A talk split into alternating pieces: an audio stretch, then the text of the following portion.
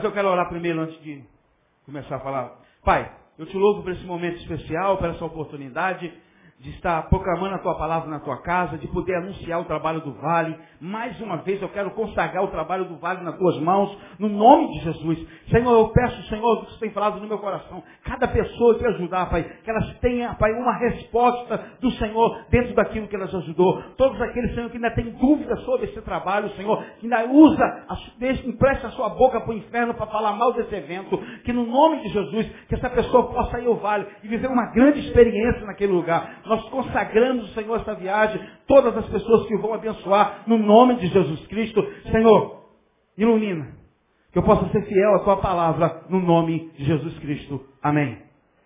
Amém, irmãos? Não precisa ficar com medo de falar amém, da aleluia, da glória a Deus, não. Muitos de nós desejamos ser abençoados por Deus. E às vezes não entendemos que é desejo de Deus abençoar a gente. É desejo de Deus que a gente ande na presença dEle. É desejo de Deus que a gente passe a se relacionar com Deus de uma forma simples, de uma forma a qual a gente pode abrir o nosso coração para Ele e dizer de fato quem, é, quem nós somos de verdade.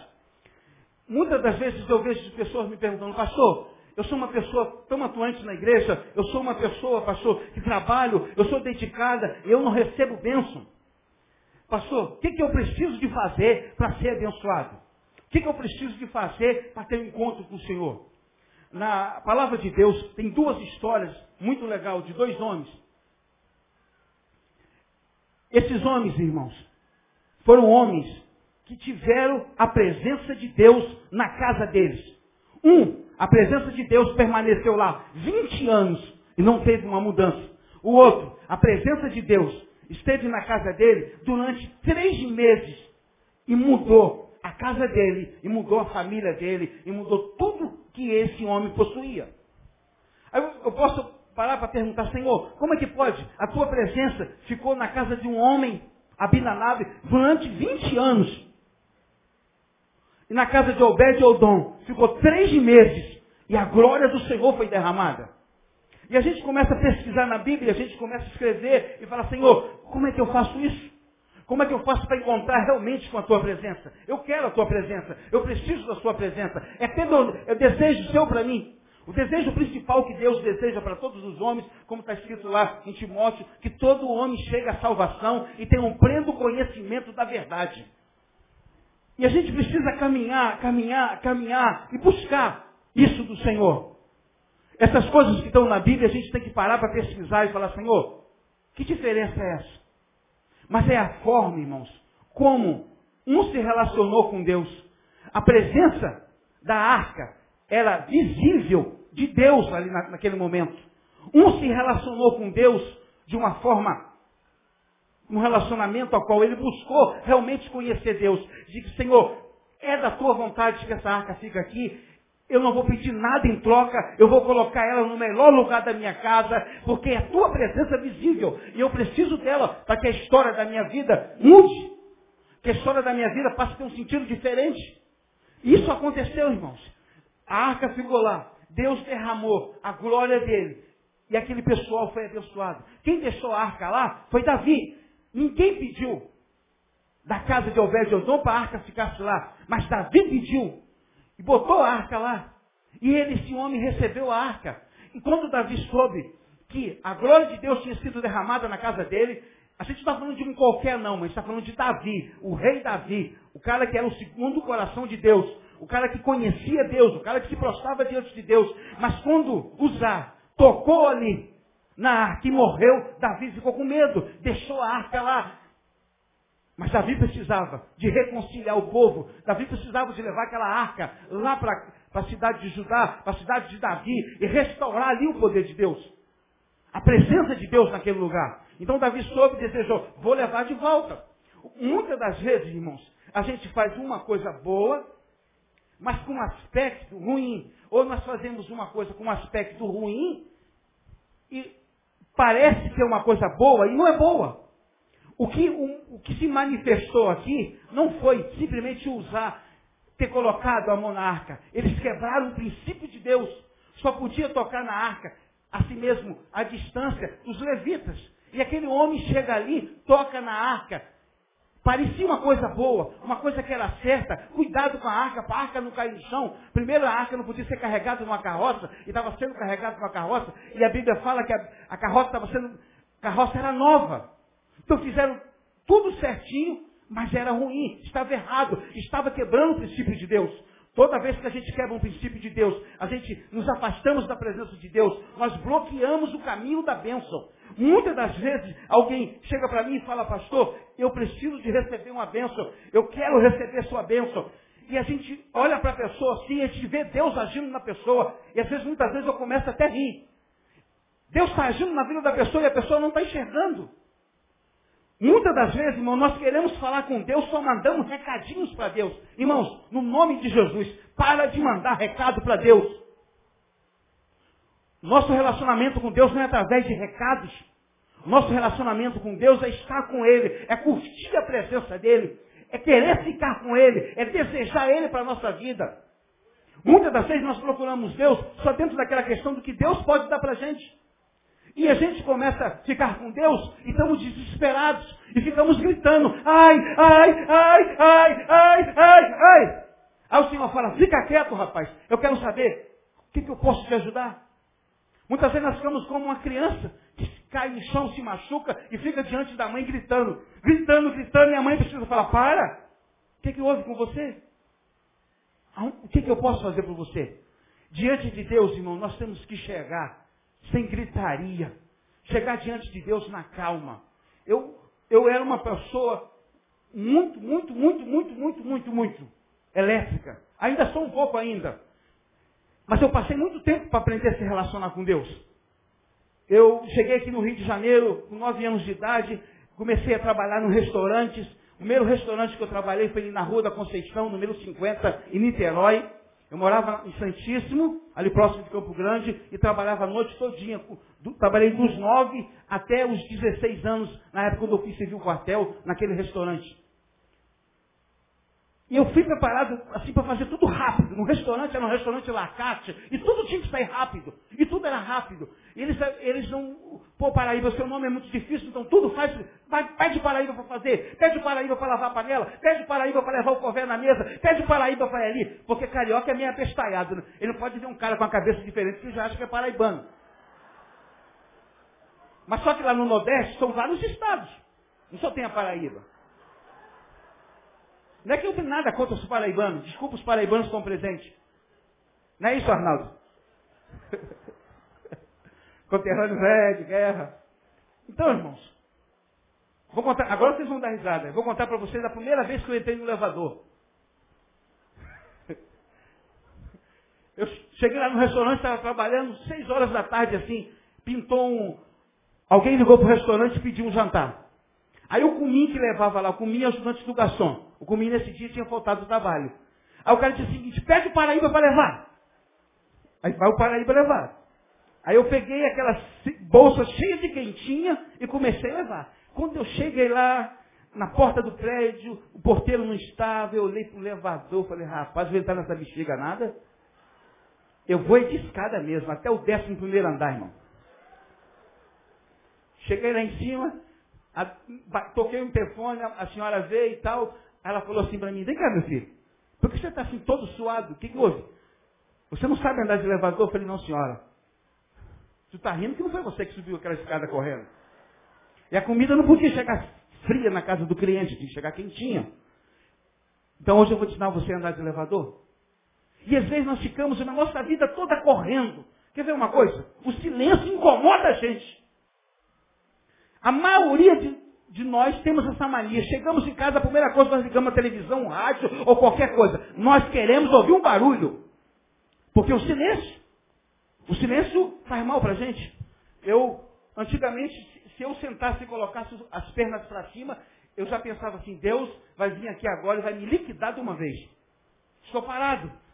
Então nós ficamos nessa correria desatinada de um lado para o outro. Nós temos que aprender uma coisa o seguinte, irmãos. Nós precisamos aquietar diante de Deus. Como está escrito no Salmo 46, aquieta-se, aquieta-se. Irmãos, nós nunca vamos ver a manifestação, a glória de Deus, enquanto a gente estiver correndo de um lado para o outro. Enquanto a gente estiver agoniado, segundo as pesquisas aí que estão dizendo, o Brasil é o segundo país do mundo que tem mais pessoas estressadas. E a gente sabe que o brasileiro é um povo alegre. Em qualquer lugar do mundo que nós chegamos, nós fazemos a diferença com a nossa simpatia, com a nossa alegria. E o que está acontecendo com o povo? Por que, que o povo está ficando tão estressado? É essa correria de um lado para o outro. Essa agonia. Muitas das vezes a pessoa chega lá na sala para pedir aconselhamento com a gente, a pessoa fala uma hora, uma hora e meia sem parar, como uma máquina, desesperado. E o coração fica cada vez mais pesado, o coração fica cada vez mais agoniado. No próprio Salmo 46 diz o seguinte, irmãos, que nós só vamos contemplar a glória do Senhor quando a gente aprender a se aquietar. Precisamos aquietar diante de Deus. Não adianta a gente chegar diante de Deus correndo, desesperado, agoniado. O nosso relacionamento com Deus é um relacionamento a qual nós vamos se aquietar. É o primeiro passo, irmãos. Tem outra história muito bacana, que é a história de Abraão. Deus chega para Abraão, quando Abraão estava se completando 99 anos, e fala, Abraão, ande na minha presença. Ande na minha presença. Andar na presença de Deus é da vontade de Deus para nós. É desejo dele para nós. Mas a gente precisa entender o que é esse andar na presença de Deus. Andar na presença de Deus não é simplesmente só falar em línguas, nem é pular, nem é gritar. Andar na presença de Deus é o primeiro passo de se aquietar. Pela história de Abraão de ver que ali, no Salmo, no capítulo 16 de Gênesis, Deus já estava 13 anos sem falar com Abraão. Deus estava em silêncio. Então a gente pode entender o seguinte, que Deus precisa que a gente para, aquieta, fecha a boca e abre o ouvido. Irmãos, nós não podemos entender nada de Deus agoniado. Muitas das pessoas que vai lá na sala para eu atender, eu pergunto, o que é Jesus para você? E a pessoa não sabe nem explicar o que é Jesus para ela. Quanto tempo você está na igreja? Nove anos, oito anos? Eu falo, Jesus, onde esse cara estava? De segunda a sexta, quase ouvindo mensagem, não aprendeu nada ainda. E a gente vê que a pessoa não tem nenhum relacionamento com a Bíblia. E muitas das vezes a pessoa está agoniada, Deus tem que falar comigo hoje, de qualquer maneira. E Deus não fala a hora que Ele quer. E como Ele quer. Mas para isso eu preciso ter que estar parado. Abra seu coração e pare-se diante de Deus. Cala-se com a tua boca. Ouve. Ouve. Eu estou contando um pouco da minha história porque a gente começa trabalhando coisas agitadas e tem os nossos outros relacionamentos e a gente quer fazer a mesma coisa do nosso relacionamento que a gente tem com qualquer coisa dessa terra com Deus. E não vai dar certo, irmãos. E não vai dar certo. Ali a gente vê no Salmo 122, Deus dizendo para o povo, que era para o povo entender o que, que ele estava querendo dizer, para que o povo recebesse a paz dele, a paz estivesse num palácio, a paz estivesse entre os muros deles, e a paz não chegava, porque o povo estava agoniado. O Salmo 123 fala de algo que nós temos que parar para contemplar, para entender. Nós temos que olhar para Deus e dizer, Senhor, eu preciso entender o que o Senhor está se manifestando sobre a minha vida. Eu preciso entender, Senhor, o que o Senhor está falando comigo. Senhor, eu não consigo se aquietar, eu não consigo estar parado, o silêncio me incomoda. Tudo, Senhor, que eu preciso me relacionar com o Senhor está muito difícil. Irmãos, enquanto você não entender que você precisa de fechar o seu ouvido, você não vai ter um direcionamento de Deus para a sua vida. Muitas das vezes nós precisamos de alguém para a gente confessar os nossos pecados, nós precisamos de alguém para ajudar a gente em vários sentidos da nossa vida. Mas a coisa principal da nossa vida é se aquietar diante de Deus. Dizer, Deus, o senhor pode falar agora. Eu estou todos ouvidos. Por quê, irmãos? As bênçãos de Deus não são a coincidência para nós. Muitos dos cristãos que eu converso, ele não desenvolveu a fé, ele só sabe desenvolver um pensamento positivo. Não existe fé instantânea. Fé instantânea é pensamento positivo. Muitos dos cristãos se convertem no primeiro passo. A grande coisa que Deus fez na nossa vida foi pelo poder da graça, como na, na, na carta aos Efésios, que nós não somos salvos por nós mesmos, nós somos salvos pela graça. Isso é dom de Deus. A grande manifestação do poder de Deus na nossa vida foi fazer a gente se tornar numa nova criatura. Nós somos uma nova criatura. E muitos dos cristãos não conseguem andar dentro desse condicionamento agora de uma nova criatura. Ainda anda com a atitude da velha criatura.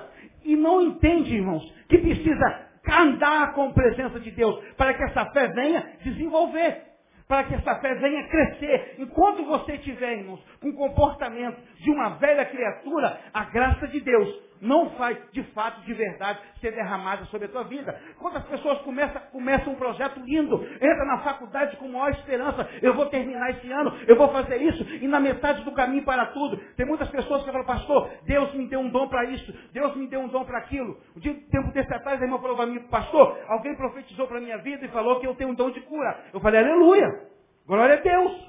E agora, pastor, o que, é que eu faço? Então você vai trabalhar Daqui uns sete anos, o seu dom vai começar a fluir. Mas que isso, pastor? Ela já falou que eu tenho um dom? Irmãos, muitas vezes nós queremos ter um relacionamento com Deus por correspondência. Não pode. Nós queremos fazer um curso discipulado de três meses para ter relacionamento com Deus. Não pode. O nosso relacionamento com Deus é uma coisa que nós vamos desenvolvendo aos poucos, quando a gente aprende a prostar e ficar diante dele. Senão não funciona. Senão não tem jeito, irmãos. Não adianta você querer desenvolver um relacionamento com Deus de um dia para a noite. Nós temos que se prostrar. As coisas não funcionam rapid, rapidinho como a gente imagina. Nós temos que parar e desenvolver.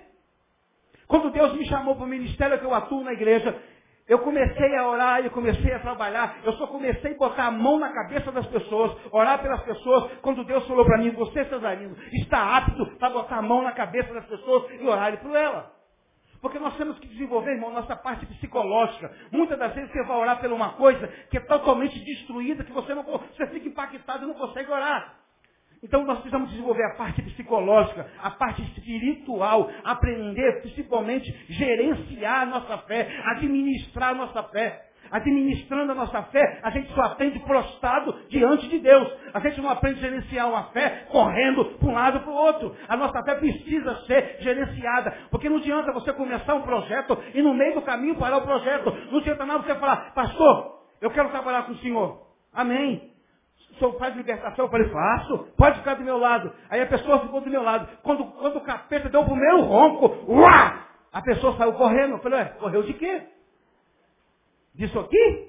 Não era para você ter corrido, era para você ter ficado aqui. Então, irmãos, nós só temos certeza de que nós somos em Cristo quando eu paro e Deus começa a dizer para mim de fato, de verdade, o que eu sou nele. Aí, irmãos, eu vou ter paciência para sentar. Eu não gosto de café, não, eu gosto de chá. Chá gelado, chá gelado é bom botar um copo de chá gelado, abrir ali a palavra, e lendo devagarinho, e vendo, e Deus vai trabalhando. E você vai entendendo de fato, de verdade, o que é que Deus tem para a sua vida. Da maioria dos irmãos eu pergunto, você sabe o dom que Deus tem para você? Não. Você sabe isso na sua vida? Também não sei. O que, que você faz? Não sei. Por que, irmãos? Não parou para se aquietar diante de Deus. Diga, Senhor, é difícil aquietar. Mas eu preciso fazer isso. E eu quero fazer isso. E eu vou conseguir fazer isso. No poder do teu nome. Irmãos, todo esforço que você usar para se aquietar diante de Deus não vai ser lançado fora. Você vai ser totalmente agraciado pela uma direção nova para a sua vida. Muitas das vezes, quando a gente fala em orar, ler a Bíblia, parar um tempo para isso, vira até motivo de piada entre os irmãos. Porque hoje, para a maioria dos crentes, quando se para para ler a Bíblia, quando se para para orar, é perca de tempo. Quando a gente para para orar, quando a gente para para ler a Bíblia, não é perca de tempo. Nós estamos ganhando tempo, porque nós estamos recebendo uma direção a qual nós não vamos ficar mais paralisados, não vamos ficar mais em dúvida. É muito mais fácil a gente buscar qualquer coisa com endereço na mão do que a gente procurar qualquer coisa sem endereço. Porque quando a gente vai buscar qualquer coisa sem endereço, nós ficamos perdidos. E agora? Eu vou para a esquerda, agora eu vou para a direita. Mas quando nós temos endereço na mão, rua tal, número tal, bairro tal, cidade tal, nós chegamos com muito mais facilidade. É isso que Deus deseja para a gente, que a gente pare, irmãos, de entrar em situações a qual a gente tem que voltar. Nós muitas das vezes passamos muito mais tempo para Deus desfazer aquilo que a gente fez de errado ou para Deus abençoar a gente. Nós estamos sempre falando, Senhor, eu fiz isso, eu fiz aquilo, aquilo outro. Não, irmãos. Vamos buscar uma direção de Deus certa. Aquietar, aquieta a sua alma, aquieta a sua alma. Fala, alma quieta. Isso é muito fraco. Alma quieta. Eu preciso receber de Deus todas as diretrizes para a minha vida. Quem acredita, dá um glória a Deus. Estou ficando mais animadinho. Amém? Fala, Senhor. Marcos, no livro de Marcos, no capítulo 3, o próprio Jesus ensinou para os discípulos para ir para um lugar reservado. Para orar. Ensinamento de Jesus é para nós, irmãos. É isso que nós precisamos. Muitas das vezes eu vou orar por pessoa e a pessoa está tão agoniada, e que a alma daquela pessoa precisa se aquietar. O espírito dela está louco para ter um contato com Deus. O espírito dela está doido para desenvolver uma experiência com Deus. E a pessoa está. Fala, Senhor, eu preciso me aquietar de verdade. Porque isso é o primeiro passo para eu andar na tua presença. Andar na presença de Deus não precisa ter atitude. Ah, ninguém, cada frouxo não anda na presença de Deus. Para andar na presença de Deus, você precisa ter atitude. Desenvolver uma coragem no seu coração. Dizer o seguinte, eu agora ando segundo a direção de Deus. Quem está me guiando é Deus. Para você ter ideia, tudo que se acontece no Vado Jequitinhonha, até os brinquedos que eu vou comprar, os meninos na festa, pergunto para Deus qual o brinquedo que é. As, os brinquedos que as meninas vão receber na festa lá, para as crianças no vale, eu pergunto, Senhor, qual o brinquedo que eu vou dar? Todo ano a gente leva uma coisa diferente. Um dia desse eu cheguei na casa da Gisele, cadê ela? Está por aí perdida pela igreja. Cheguei na casa da Gisele, ela estava fazendo umas bolsinhas bonitinhas. Eu falei, rapaz, Jesus, que coisa meiga. Essa bolsinha Falei, Gisele, daqui a dois dias eu te dou a resposta. Senhor, é aquela bolsinha tão bacana. Senhor, eu quero dar uma bolsinha daquela com outra bolsinha menor para cada menina daquela. Eu quero botar um batom, eu quero botar um esmalte, quero botar um pentinho de cabelo, quero botar uma escovazinha. É, o Senhor aprovou. É, é isso que nós vamos lá para as meninas lá. A partir dos nove anos. A nossa vida, irmãos, tem que ser. Nós vamos ficar com, como se estivesse com o olho fechado e Deus vai guiando a gente. Muitas das vezes nós estamos igual aquele Aquela pessoa que a gente dá carona para ela. Tem pessoa que a gente dá carona para ela fala, você entrou aqui para a esquerda não ligou a seta. Você, você era para ter freado aqui, ó. Assim que nós ficamos, irmão, muitas vezes com Deus, Senhor, era para o Senhor ter parado aqui. Senhor, era para o Senhor ter feito isso. Senhor, era para o Senhor ter feito aquilo. Isso não é andar com Deus, irmãos. Isso é querer se meter na direção que Deus traçou para a nossa vida. Confia no Senhor. Ele vai te levar a lugares que você jamais imaginou. Amém, irmãos? Fala, Senhor, eu vou fechar minha boca para ouvir o Senhor. Assim, eu vou receber direção específica para a minha vida. Quando Deus chega para Abraão e fala, Abraão, antes na minha presença ser prefeito, a gente vê, irmãos, que do versículo 3 até o versículo 9, a primeira coisa que Abraão faz é se prostrar diante de Deus. Abraão chega ali e se prostra diante do Senhor para ouvir Deus. A segunda coisa que Abraão faz, irmãos, é receber direcionamento de Deus e praticar aquilo que Deus direcionou para ele. Andar na presença de Deus é se prostrar diante de Deus, não parar daquilo que Deus tem determinado para a gente e agir de acordo com que Deus tem falado para nós. Então nós precisamos entender um homem como Abraão, e Deus chega para ele no capítulo 16 e fala, Abraão, se prostre, eu quero falar com você, eu preciso falar com você. Mas se a gente olhar um pouquinho para trás do livro de Gênesis, ele já tinha feito um pacto com Deus, já tinha vivido grandes experiências com Deus. Muitas das vezes nós aceitamos Jesus como Salvador, estamos caminhando na igreja e nós achamos que isso é andar com Deus. Isso não é andar com Deus, irmãos. Isso é simplesmente querer se enganar a si próprio. Andar com Deus é você desenvolver um relacionamento com Ele, em deixar que ninguém entre você e Ele para se meter nesse relacionamento. É você olhar para Ele e dizer, Senhor, o meu relacionamento contigo é único, é exclusivo, sou eu o Senhor.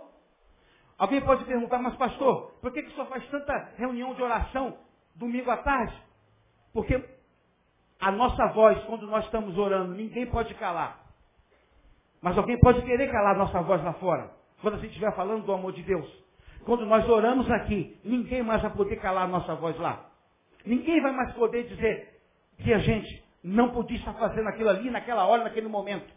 Porque nós já oramos pelaquilo ali e Deus já determinou. Diga, Senhor, eu vou atentar-se para as suas diretrizes especial na minha vida.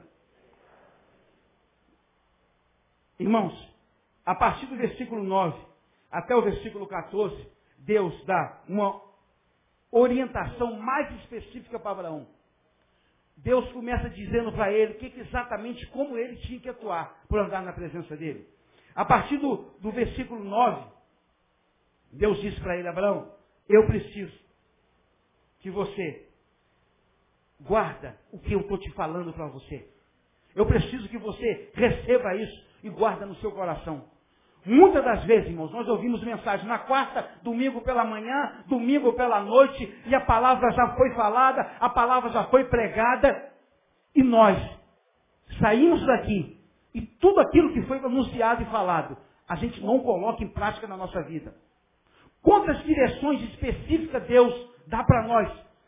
Aqui nesse lugar, aqui nessa casa, e a gente não colocamos em prática. A gente simplesmente ouve aquilo, se alegramos aqui nesse momento e nós saímos para aquele portão e não dizendo assim, esse sermão que eu ouvi hoje, ao menos um princípio dele eu vou colocar na minha vida. Ao menos um princípio desse sermão, o Senhor Jesus vai ter que se aplicar na minha vida, porque eu quero isso para a minha vida. Não adianta nada, irmão. Eu ouvi vários sermões, ouvi várias palavras de Deus e a gente não colocar na nossa vida, não parar, atentar-se. Para, Muitas das vezes, quando nós paramos para ouvir o Senhor, a nossa mente começa logo a vaguear. Já viu quando você para para ler a Bíblia? O que, que acontece quando a gente para para ler a Bíblia? Dá o quê? Hã? Pode falar alto, irmão. Fica com vergonha não. Isso, isso acontece mesmo. Toda vez que você para para ler a Bíblia, você pode ter dormido 16 horas, mas parou para ler a Bíblia, vem sono. Por isso que a gente tem que ter atitude, Senhor. De madrugada, quando eu paro para ler a Bíblia, que o sono vem, eu vou lá fora, pode estar fazendo frio e calor. Enfim, minha cabeça debaixo do, da torneira do tanque.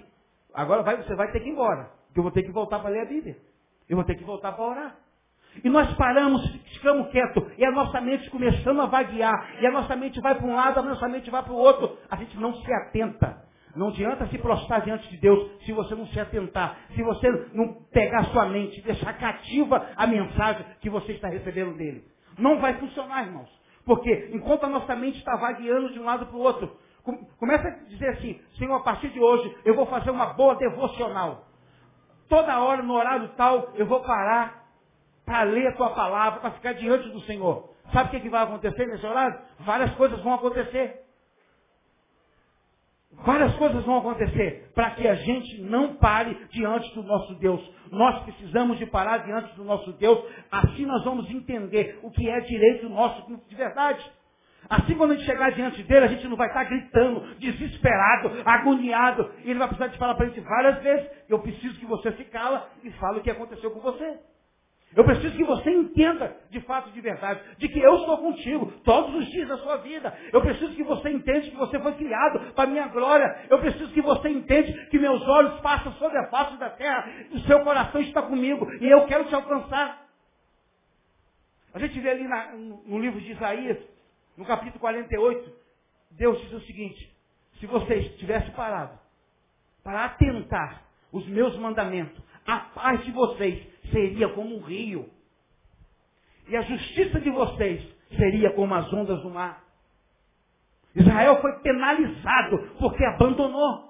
A arca ficou 20 anos na casa de Obidandave. O povo começou a chorar. O povo foi seguir outros deuses. Muitas das vezes nós saímos da presença de Deus e começamos a buscar ajuda em qualquer lugar. Esquecemos que nós temos um Deus que pode simplesmente lançar o poder dele sobre nós. Deus é tão poderoso, irmãos, que transformou Nabucodonosor em servo dele. Deus é tão poderoso que transformou homens que jamais alguém podia dizer esse homem um dia é, vai ser filho de Deus e foi transformado pelo poder de Deus.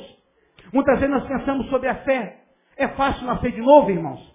Não é fácil nascer de novo. A maior ação da fé na nossa vida foi transformar a gente numa nova criatura. Daí para frente, irmãos, é tudo mais fácil. Porque não é fácil nascer de novo. As outras coisas nós vamos alcançar.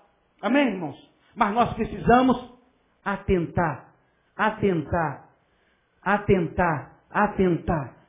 Enquanto a gente não se atentar, a gente não parar, escrever tudo aquilo que o Senhor determinou, dizer, Pai, eu vou seguir segundo as suas orientações. Não vou mais pela minha força. Não vou mais. Não vou mais, Senhor, porque eu estou perdendo tempo.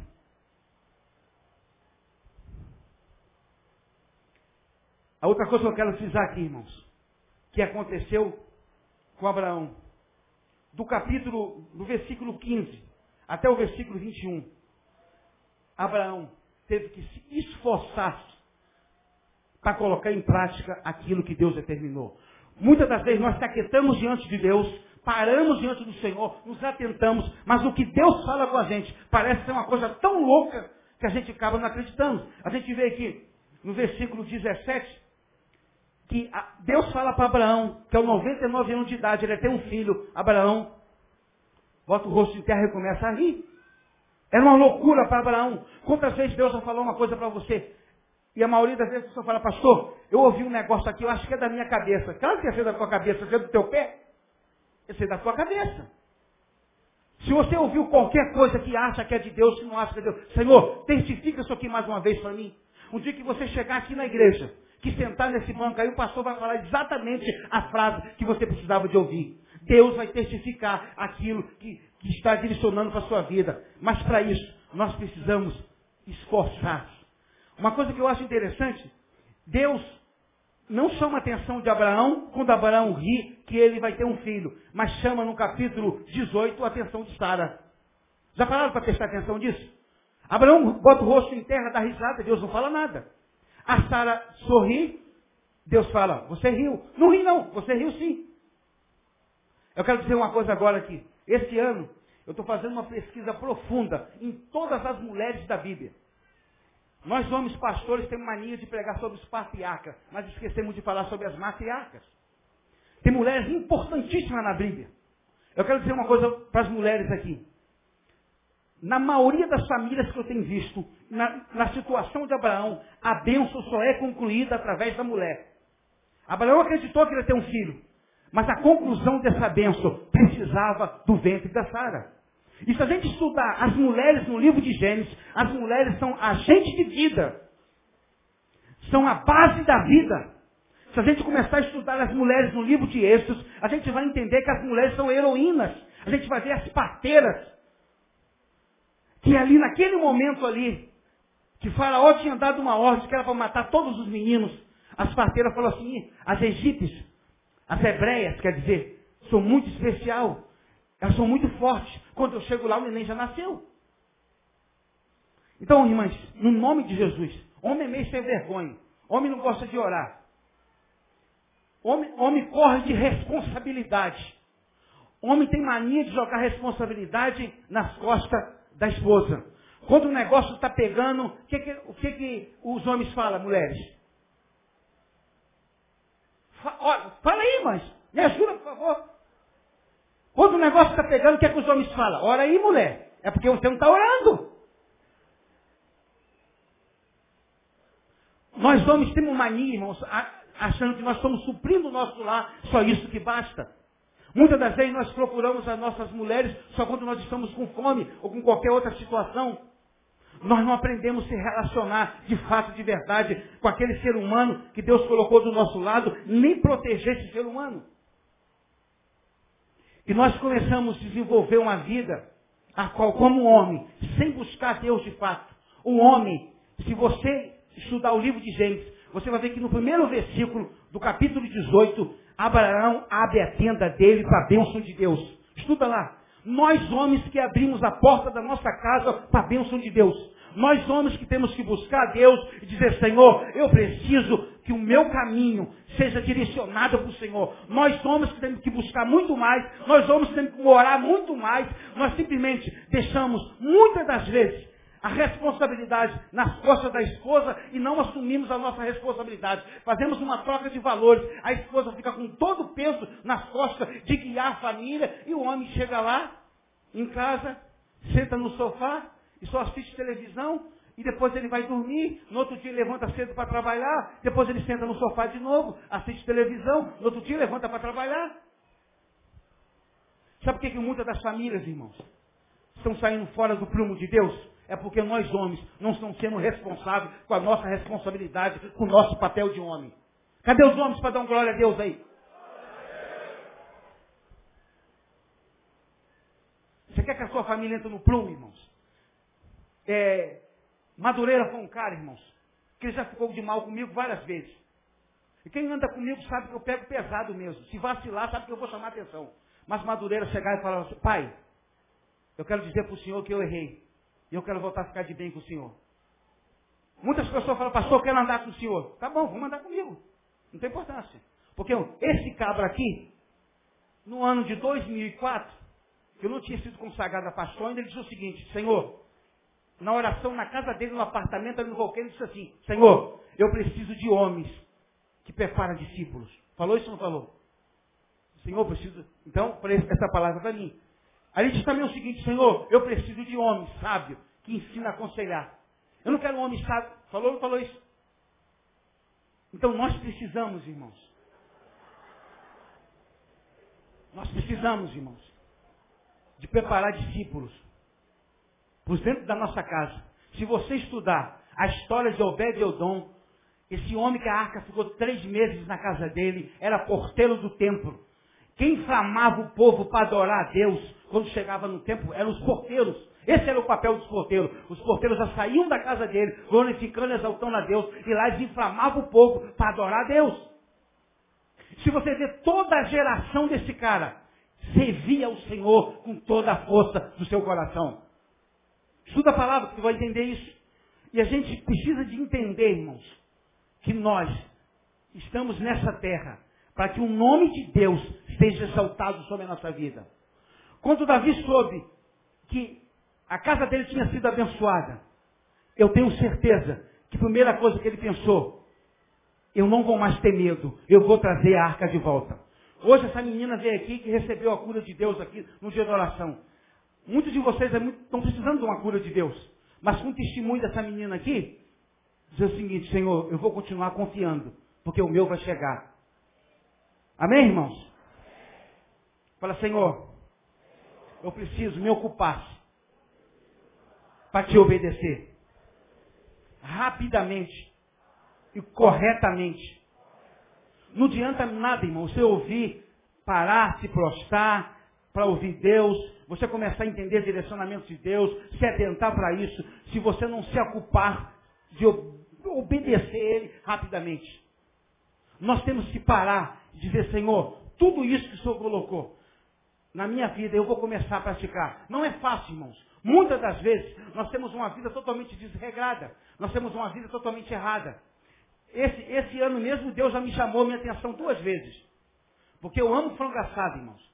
Eu estou na dieta rigorosa. Essa semana, semana passada eu caí no pecado. Comprei um frango assado e comi sozinho.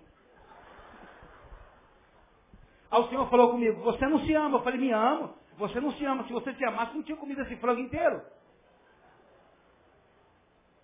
Aí o médico fala para mim, teu ácido úrico está muito alto, você vai ficar sem comer carne. Rapaz, um dia eu passei no açougue e comprei um bife daquele de 400 gramas de contra filé. Hoje é o dia da tentação. Coisas que a gente, eu estou falando em relação à saúde, e coisas que Deus dá direcionamento relacionado à nossa vida espiritual, ao nosso relacionamento com Ele, à nossa vida com Ele. E a gente, muitas das vezes, ignora aquilo que Deus está falando, desvaloriza aquilo que Deus está falando, não acredita naquilo que Deus está falando. Quero dizer para você essa manhã, irmãos, não vale a pena ficar na igreja e não andar com Deus. Só vale a pena ficar na igreja para andar com Deus. Andar com Deus, irmãos, nós vamos fazer diferença. Andar com Deus, nós vamos simplesmente Todos os lugares que a gente chegar, alguém vai poder dizer para a gente, aqui está a glória de Deus. Essa semana passada eu fui na casa de, um, de, uma, de uma senhora muito rica, mas muito rica mesmo. Mas muito rica mesmo, que uma amiga me chamou para que eu fosse lá orar na casa dela. A mulher era muito rica, mas muito rica. A mulher totalmente destruída. Cheguei na casa dela, tinha um altar com todos os tipos de cristais, pirâmide, da nova era para entrar embaixo. Quando eu pisei na porta dela, que, que entrei, ela falou, Cruz Credo, tu tem uma luz muito forte, uma luz que eu nunca vi na minha vida. Eu falei, essa luz hoje vai transformar a vida da senhora. É isso que nós temos que chegar, irmãos. Que, muitas das vezes não temos que chegar falando alguma coisa. Simplesmente a presença de Deus que habita em nós, ela vai começar a aparecer e nós nem precisamos aparecer. Presta atenção numa coisa, irmãos. Não vale a pena, estou falando de novo, ficar com Deus e não andar na presença dele. Andar na presença de Deus é se aquietar, se atentar para entender ele, simplesmente agir como se tem que se agir. Andar da forma que precisa, porque muitas das vezes nós não temos paz, porque nós não entendemos o que Deus quer para a nossa vida. Será que a presença de Deus vai levar 20 anos na nossa casa para se manifestar? Ou será simplesmente em pouco tempo ela vai se manifestar? Em pouco tempo alguém vai dizer assim, Deus está nesse lugar. Pesa, irmãos. Pesa a sua agonia do seu coração. Pesa o desespero muitas vezes que você está. E paras e prostas diante do Senhor e ouve a voz dele para a sua vida. Parar para ouvir o Senhor é sinal de inteligência. Parar para ouvir o Senhor é dizer, Senhor, eu não posso mais viver como eu estava vivendo antes. Por isso, eu vou agora parar e dizer para o Senhor o que está errado comigo e que o Senhor pode agir a partir da minha vida. Muitas das vezes, irmãos, tem pessoas que são cristãs e parece que Jesus está muito longe dela. É como uma casa que tinha um dono e o dono dessa casa vendeu a casa para outro. Mas a casa não tem porta, não tem janela, não tem muro, não tem nada que protege ela. Toda pessoa que passa por lá de fora lança alguma coisa lá dentro da casa. Não tem proteção. A única proteção que nós temos, irmãos, é a presença de Deus na nossa vida quando nós estamos andando na presença dele. Ninguém, irmãos, consegue desenvolver grande relacionamento com outro ser humano ou com o próprio Deus se não estiver liberto. Tudo aquilo que você precisar de ser liberto na sua vida, fala para o Senhor, Senhor, nessa área eu preciso ser liberto, nessa área eu preciso ser transformado, nessa área, Senhor, ainda tem treva na minha vida, nessa área, Senhor, eu não dei permissão para que teu Espírito entre. Porque muitas das vezes a nossa alma está igual uma casa, toda arrumadinha, só a sala. O restante está tudo desarrumado. Nós deixamos só a presença de Deus ficar na sala. E não paramos para dizer, Senhor, vai em todos os cômodos da casa e faz a sua morada. Amém, irmãos? Diga, Senhor, andar na tua presença não é fácil. Eu não posso fazer isso de um dia para a noite. Mas eu vou me esforçar para andar na tua presença. É na tua presença, Senhor, que eu recebo toda a direção para a minha vida. Amém, irmãos?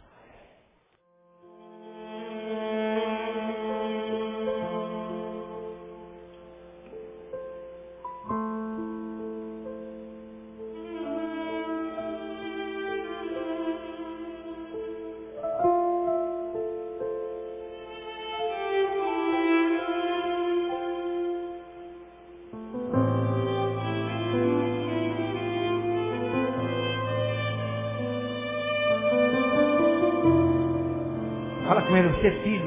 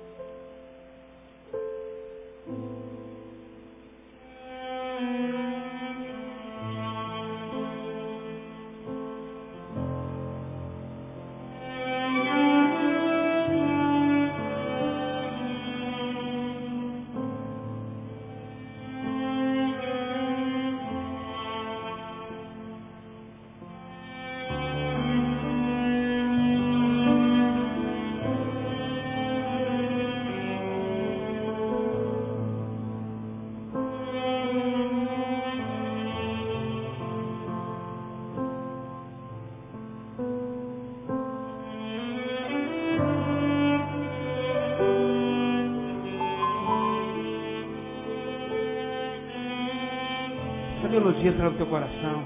Se a tua alma se pecar. Essa paz de Deus invadir a sua alma. A palavra fala que a paz é um, tem que ser um juízo no nosso coração. A palavra fala que a paz de Deus ultrapassa todo e qualquer entendimento.